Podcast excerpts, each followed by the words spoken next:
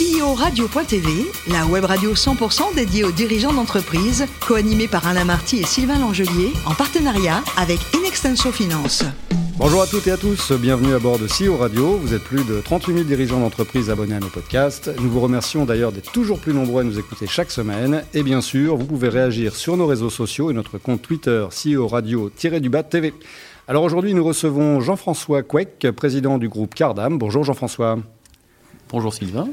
Alors Jean-François, vous êtes né en 1970 à Villieu et vous allez suivre des études supérieures de commerce jusqu'à devenir titulaire d'un MBA obtenu aux États-Unis. Alors c'était où aux États-Unis? C'était à, Hartford dans le Connecticut, à l'université du Connecticut. Oui. Et quand je suis arrivé aux États-Unis, euh, j'avais 20 ans. Donc, euh, Bel âge comme bon français, hmm. oui, bah, oui, super, 20 ans. Sauf que quand on arrive à 20 ans aux États-Unis, on, peut, on a le droit de tout faire, sauf de sortir le samedi soir dans les pubs. Eh oui. Dans les bars. Et donc. Euh, et donc j'ai quand même réussi à sortir jusqu'au. Vous êtes comporté comme un Français. Jusqu'au jusqu'à la dernière semaine avant mon anniversaire des 21 ans où je me suis fait euh, toper avec ma fausse carte d'identité et où j'ai été refoulé, mais pas emprisonné. Bon, alors, ces études, elles se passent bien Vous obtenez votre MBA Oui, super. C'était merveilleux. C'était une année euh, extraordinaire. C'était une sorte d'auberge espagnole euh, avec euh, des Philippins, des Chinois, beaucoup de Français. Et, des formateurs, des, dortoirs, un, peu fatigant les, un peu fatigant les six premiers mois, les, les trois premiers mois parce que bah, il fallait travailler et penser en, américain, mais, bon. mais, mais, mais c'était extraordinaire. La meilleure année de mes années d'études. D'ailleurs, vous finissez vos études et en 93, eh bien, vous entrez concrètement dans la vie professionnelle. Après euh, une année et d'armée en Allemagne, oui. Ouais, alors c'était l'époque où on faisait euh, notre service national. Hein, mm. voilà. Et vous entrez donc chez Arthur Andersen. Absolument. J'ai fait une petite école de commerce à Paris. J'ai dû envoyer 100 lettres. Je me suis fait euh, absolument évincer partout et conduire partout, sauf chez le meilleur cabinet d'audit et de conseil de l'époque, Arthur Andersen, et je suis rentré payé 30% moins cher qu'un HEC ou hmm. qu'un polytechnicien, mais je suis rentré quand même. Et euh, j'ai travaillé. Formateur dur. Euh, génial. Ah génial. Dur, mais euh, et ingrat, beaucoup de travail. Mais je me suis fait des amis pour la vie et je suis très reconnaissant que cette société qui a malheureusement disparu pour, à mon avis, de mauvaises raisons, enfin pour de bonnes raisons, je dirais du point de vue de l'éthique euh, en affaires aux États-Unis, mais, mais du point de vue du français, c'est un, c'est une perte importante. Voilà, je me suis fait des amis pour la vie. Hmm. Et, Plus qu'un réseau professionnel, je me suis fait un réseau d'amis. Bon, ça, c'est qui est déjà formidable quand on démarre sa vie professionnelle et qu'on se fait des amis. Alors vous passez ensuite par euh, Strafford Facom en tant que responsable du contrôle gestion. Là, vous allez y rester deux ans. Oui, deux ans, et j'ai observé euh, de l'intérieur les rouages d'un groupe français coté, mhm. euh, avec un, patron euh, français très charismatique qui est Henri Lachmann, dont j'étais bah, le voisin de porte. Hein. il avait son bureau, moi j'étais juste devant, pour ainsi dire. Et j'ai assisté à l'OPA de Fimalac sur Strafon Facom, à, à, des tas de choses. Donc je me suis, c'est là que je me suis le plus embêté et c'est là où j'ai le plus appris par l'observation. Euh, et de Strafford Facom, qui était un, groupe, un petit groupe euh, côté français de 10 000 personnes, euh, à l'aventure de Cardam, hein, qui a démarré. Là, on est encore en 99, c'est ça? On est en 99, et, et, je suis passé d'un groupe de 10 000 personnes comme porte-serviette financier du président et du directeur administratif et financier et du directeur de la stratégie à petit entrepreneur dans une boîte de 12 personnes. Oui, enfin bon. Ah, 12 euh, personnes à Voilà, là, là vous. vous donc, un gros changement. 99, euh, création, on peut, on peut le dire, euh, de Cardam, qui s'appelle encore à, l'époque Amsicom. À, l'époque, ça s'appelait Amsicom, et je deviens jeune associé. D'accord. Une toute petite société. D'accord. Et l'associé, vous l'aviez rencontré où dans vos expériences euh, professionnelles Par relation, euh, par relation, par relation personnelle. Par relation personnelle. Donc, la Amsicom devient en 2013 Cardam, le groupe Cardam. Presque 15 ans plus tard, oui. Presque 15 ans plus tard. Vous fêtez donc aujourd'hui. 15 ans plus tard. Ouais, 15 ans plus tard. Bah, soyons clairs. Et donc, euh, 2000, 2013, eh ben là, vous allez euh, fêter vos 10 ans de, de dénomination le groupe Cardam. Alors, vous, avez, vous dites que... Un peu moins, c'était en 2016, le changement de nom. 2016. oui, et on a créé Cardam pour fédérer. En fait, Cardam, c'est le l'agrégation de plusieurs métiers euh, qui sont développés par croissance interne et euh, Parce que croissance externe aussi. Et Cardam, ça veut dire atelier dans un dialecte indien. Mais ça, c'est aussi très utilement la contraction euh, de plusieurs sociétés qu'on a acquises, Cardet, UE, Amsicom, tout ça a contracté devient Cardam. Ça a démarré où Cardam? Dans À Strasbourg en 99. Ah, d'accord. Ah, en 92, pardon. On a fêté nos 30 ans l'année dernière. D'accord. Alors Jean-François, il va falloir m'expliquer pourquoi vous dites que vous avez involontairement encerclé Paris. Parce que, mais vous voyez, je suis né à Villedieu. Oui. Et donc, euh, on a volontairement encerclé Paris. Euh, Paris est, mm, du point de vue euh, des affaires et dans le monde où Cardam évolue, Paris est une, est une place à part. Euh, c'est une place de l'immobilier qui compte parmi les cinq premières mondiales. Et mm, avec ses codes, mm, sa rapidité, son exigence, qui est quelque chose qu'on ne connaît pas ou qu'on vit différemment dans les régions. Et pour pouvoir apprendre le métier, euh, les régions nous ont considérablement aidés. Et on, est encore très très implanté en région. Hein. On, est, on est, je pense que dans nos métiers, on est le plus gros cabinet implanté en région. Et euh, donc ça nous a appris le métier, mais ça nous a permis aussi de servir des grands clients français qui étaient majoritairement implantés à Paris, euh, en région, mais avec des centres de décision parisiens. Donc de la décision à l'exécution, bah, il y avait un problème, c'est-à-dire que ça, se chaînait mal. Et bah, nous, on était là pour chaîner de la décision à l'action. Et c'est comme ça qu'on a pu se trouver légitimé dans les centres de décision parisiens, et ça nous a permis de devenir une société euh, parisienne, et donc française, et maintenant européenne. Européenne, et une société, donc au départ, euh, une PME, qui euh, est devenue une ETI. Ouais.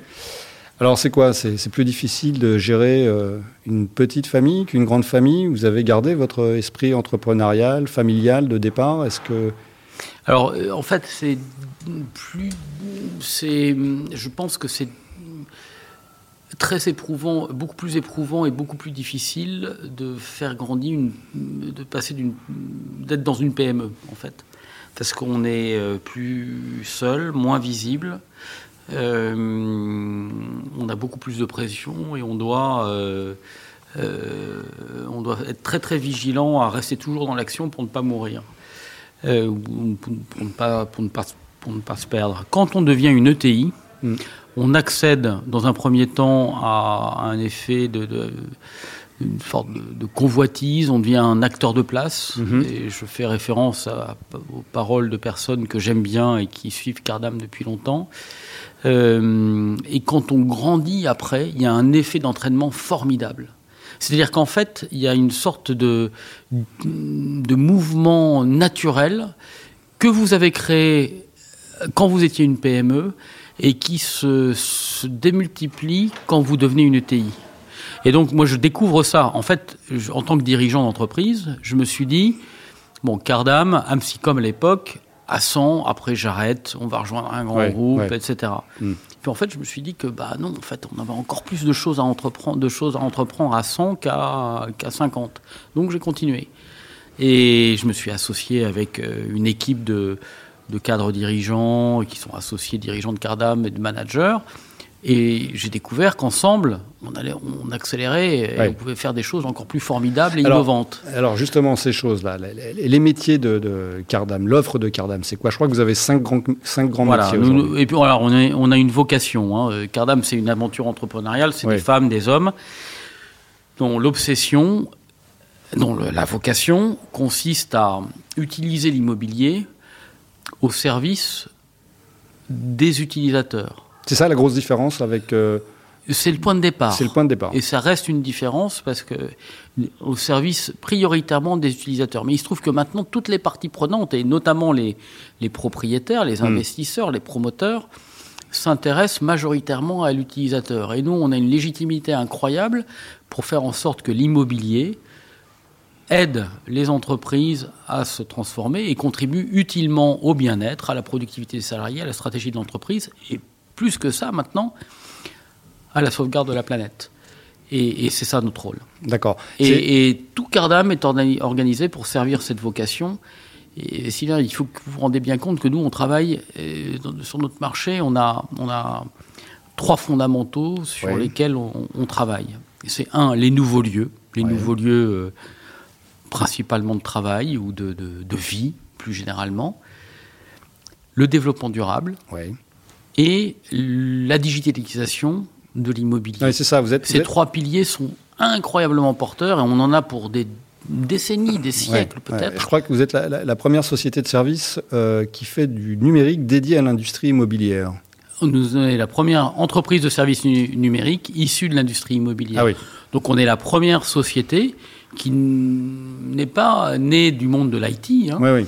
À, proposer, à concevoir, proposer, livrer et exploiter des solutions complètes ou partielles de smart building. D'accord. Et ça, alors qu'on vient du monde de l'immobilier. Et rendez-vous compte, nous, on vient du monde de l'immobilier. Et on cherche à faire tomber la frontière entre le monde de l'IT et le monde de l'immobilier. C'est une barrière invisible qui n'est pas une barrière, c'est un véritable mur, une forteresse, un rempart. Et on a réussi à faire ça grâce à Cardam Digital. D'accord. Et alors, euh, pour parler euh, de manière plus économique de Cardam, euh, le cœur de cible de Cardam, sont, sont ses, clients, entre guillemets, c'est qui?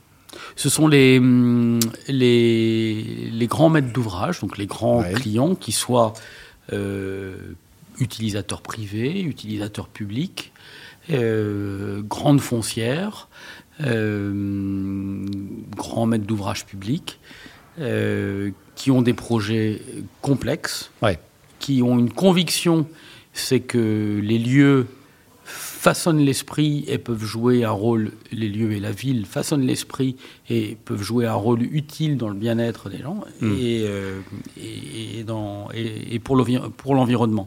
C'est ça. Donc on va travailler pour Total Énergie. D'accord. Hein, on va travailler pour le ministère de l'Éducation et des Finances, le hmm. ministère de l'Équité. Mais on vient de livrer le siège d'Action contre la faim et de Médecins du Monde. Oui, c'est ça. Et donc, euh, et donc nous, franchement, nos actions sont bénéfiques pour tous, pour toutes les grandes organisations. C'est combien de projets par an? 1400 à peu près. 1400, et, on, parle de quel chiffre d'affaires? 140 millions, 135, 135 millions avec. On est en train euh, d'arrêter de faire les comptes précisément. et, en termes de salariés, là aujourd'hui. Euh, on est 550. 550. Et, euh, et, on a, on a eu, on s'est fait peur l'année du Covid, mais depuis on est très largement. C'est-à-dire vous êtes fait peur, vous avez. Bon, on a fait. vous aviez beaucoup. De... 12% d'activité en moins, et hmm. puis surtout pour un chef d'entreprise, c'est un crève-cœur, hein, c'est de voir Bien se séparer de salariés, alors que moi, ma plus grande fierté, c'est bah, de faire en sorte que les gens s'épanouissent et hmm. puis que et il y a, autant deux tiers de deux, tiers de femmes chez Cardam qui, font plein de bébés. Et c'est un signe enfin moi je suis très fier de vous avez un très bel index que euh, les hommes et les femmes de Cardam soient heureux et, s'enrichissent grâce à leur activité professionnelle qui est par ailleurs utile au monde et à la planète. D'accord. Donc alors, maintenant, si on parle de stratégie à l'international, euh, vous avez, Bah oui, on a une chance inouïe en Europe, c'est que euh, euh, alors, on a une chance inouïe en général, c'est que c'est une terre d'avenir en matière de, développement durable. Que, mine de rien, on est un pays très morcelé avec autant de lois que de pays, mais il y a vraiment des fondamentaux culturels qui nous unissent. Mhm. et par ailleurs, on est sur un marché qui est encore très fragmenté. Donc, Cardam, comme société indépendante, va continuer à grandir et à fédérer euh, toutes les entreprises qui veulent rejoindre un projet euh, humain, mm. euh, d'hommes et de femmes qui veulent rester indépendants, et on va continuer à grandir en Europe. Donc, on est maintenant espagnol, on est maintenant allemand, demain peut-être hollandais, et on va continuer. Et, et nous, ce qu'on veut, c'est c'est servir euh, la cause de nos clients autour de ces métiers, hein, qui sont euh, des spécialités combinées euh, pour servir bah, le projet d'entreprise que je vous donne, de manière indépendante, humaine, et surtout donner une alternative, une alternative européenne et mondiale aux grands groupes anglo-saxons qui sont JLL, CBRE, qui sont des boîtes remarquables. Hein. D'accord. Mais les logs anglo-saxons. et là, et, ben nous, on veut être un, un futur grand géant européen et pourquoi pas. et, responsable, parce que je crois que vous, un des leviers principaux, c'est quand même la, RSE. aussi bien en interne auprès de vos collaborateurs que dans la réalisation de, de, vos projets. Oui, alors nous, d'une manière générale, on veut jouer un rôle utile euh, mais être exemplaire vis-à-vis de vis-à-vis des autres. Donc la RSE, ça en fait naturellement partie. Vous savez, moi, moi je, suis, je suis fils de médecin, frère de médecin, frère de fonctionnaire, ma compagne est prof. je ne peux pas imaginer euh, faire du business pour faire du business. Il faut que je sois utile. D'accord. Et la RSE, ça y contribue. C'est par la RSE qu'on attire les jeunes, c'est par la RSE qu'on rend les gens heureux, euh, c'est par euh, la RSE qu'on préserve la planète. Donc on a des tas d'actions. Aujourd'hui, on est en train de terminer notre premier bilan carbone. On est en train de relever nos notes euh, partout, notamment sur la plateforme Ecovadis. Voilà, on est aujourd'hui j'ai une dizaine de personnes qui travaillent sur les thèmes du développement durable, la RSE et l'innovation, et on hmm. investit plus d'un million par an, en plus de tout ce que font nos métiers. Euh, chacun séparément. Euh, ça veut dire quoi? Ça veut dire que en, en, plus de la RSE, euh, de ce que vous dites, de ce que je retiens, c'est que demain, l'immobilier professionnel, c'est, ce seront des, des, lieux qui vont favoriser les, les, synergies la collaboration avant tout entre collaborateurs plutôt que parce que avec la crise Covid qu'on a passée, on sait que les gens vont, sont plus en télétravail qu'avant.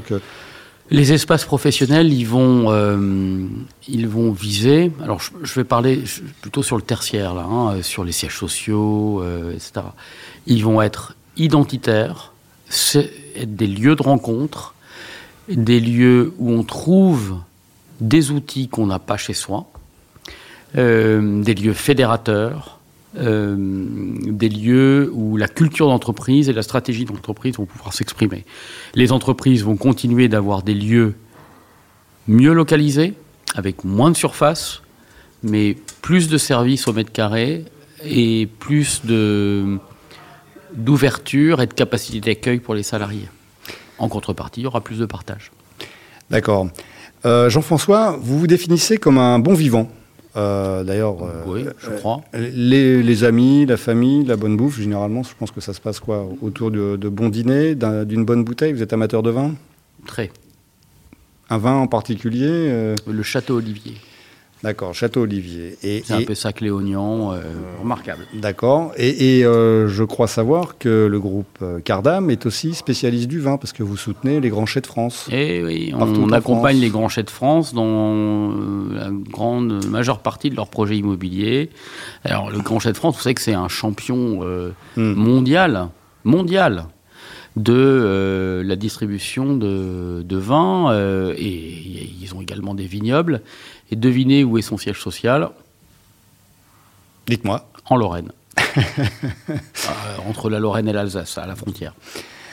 D'accord, Jean-François. Et ils ont des vignobles et des centres de distribution, des centres de stockage partout en France et dans le monde. C'est euh, une, une histoire entrepreneuriale incroyable. incroyable, oui. incroyable. tout à fait. Alors, Jean-François, partage. très reconnaissant de nous aider, de nous faire confiance. Euh, partager et aider, c'est important pour vous, Jean-François, et euh, notamment soutenir des associations. Euh, il y a une association, je crois, qui, on va rester dans les vins, mais peut-être pas pour les mêmes raisons, qui s'appelle Imagine Fort Margot. Ah bah, oui, oui, ça c'est. Mais il n'y a pas qu'Imagine Fort Margot, mais c'est typiquement le genre d'initiative que prend Cardam, et ça contribue à notre politique RSE aussi.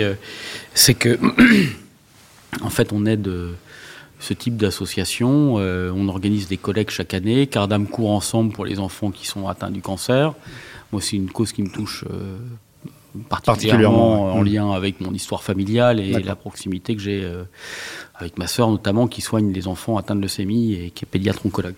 Donc voilà, c'est formidable, mais on ne fait pas que ça. On fait. Hmm. Voilà, soutenir. ça fait partie aussi des. Euh, ça fait partie de la culture aussi de, l'entreprise du groupe du groupe Cardam. Oui, tout à fait.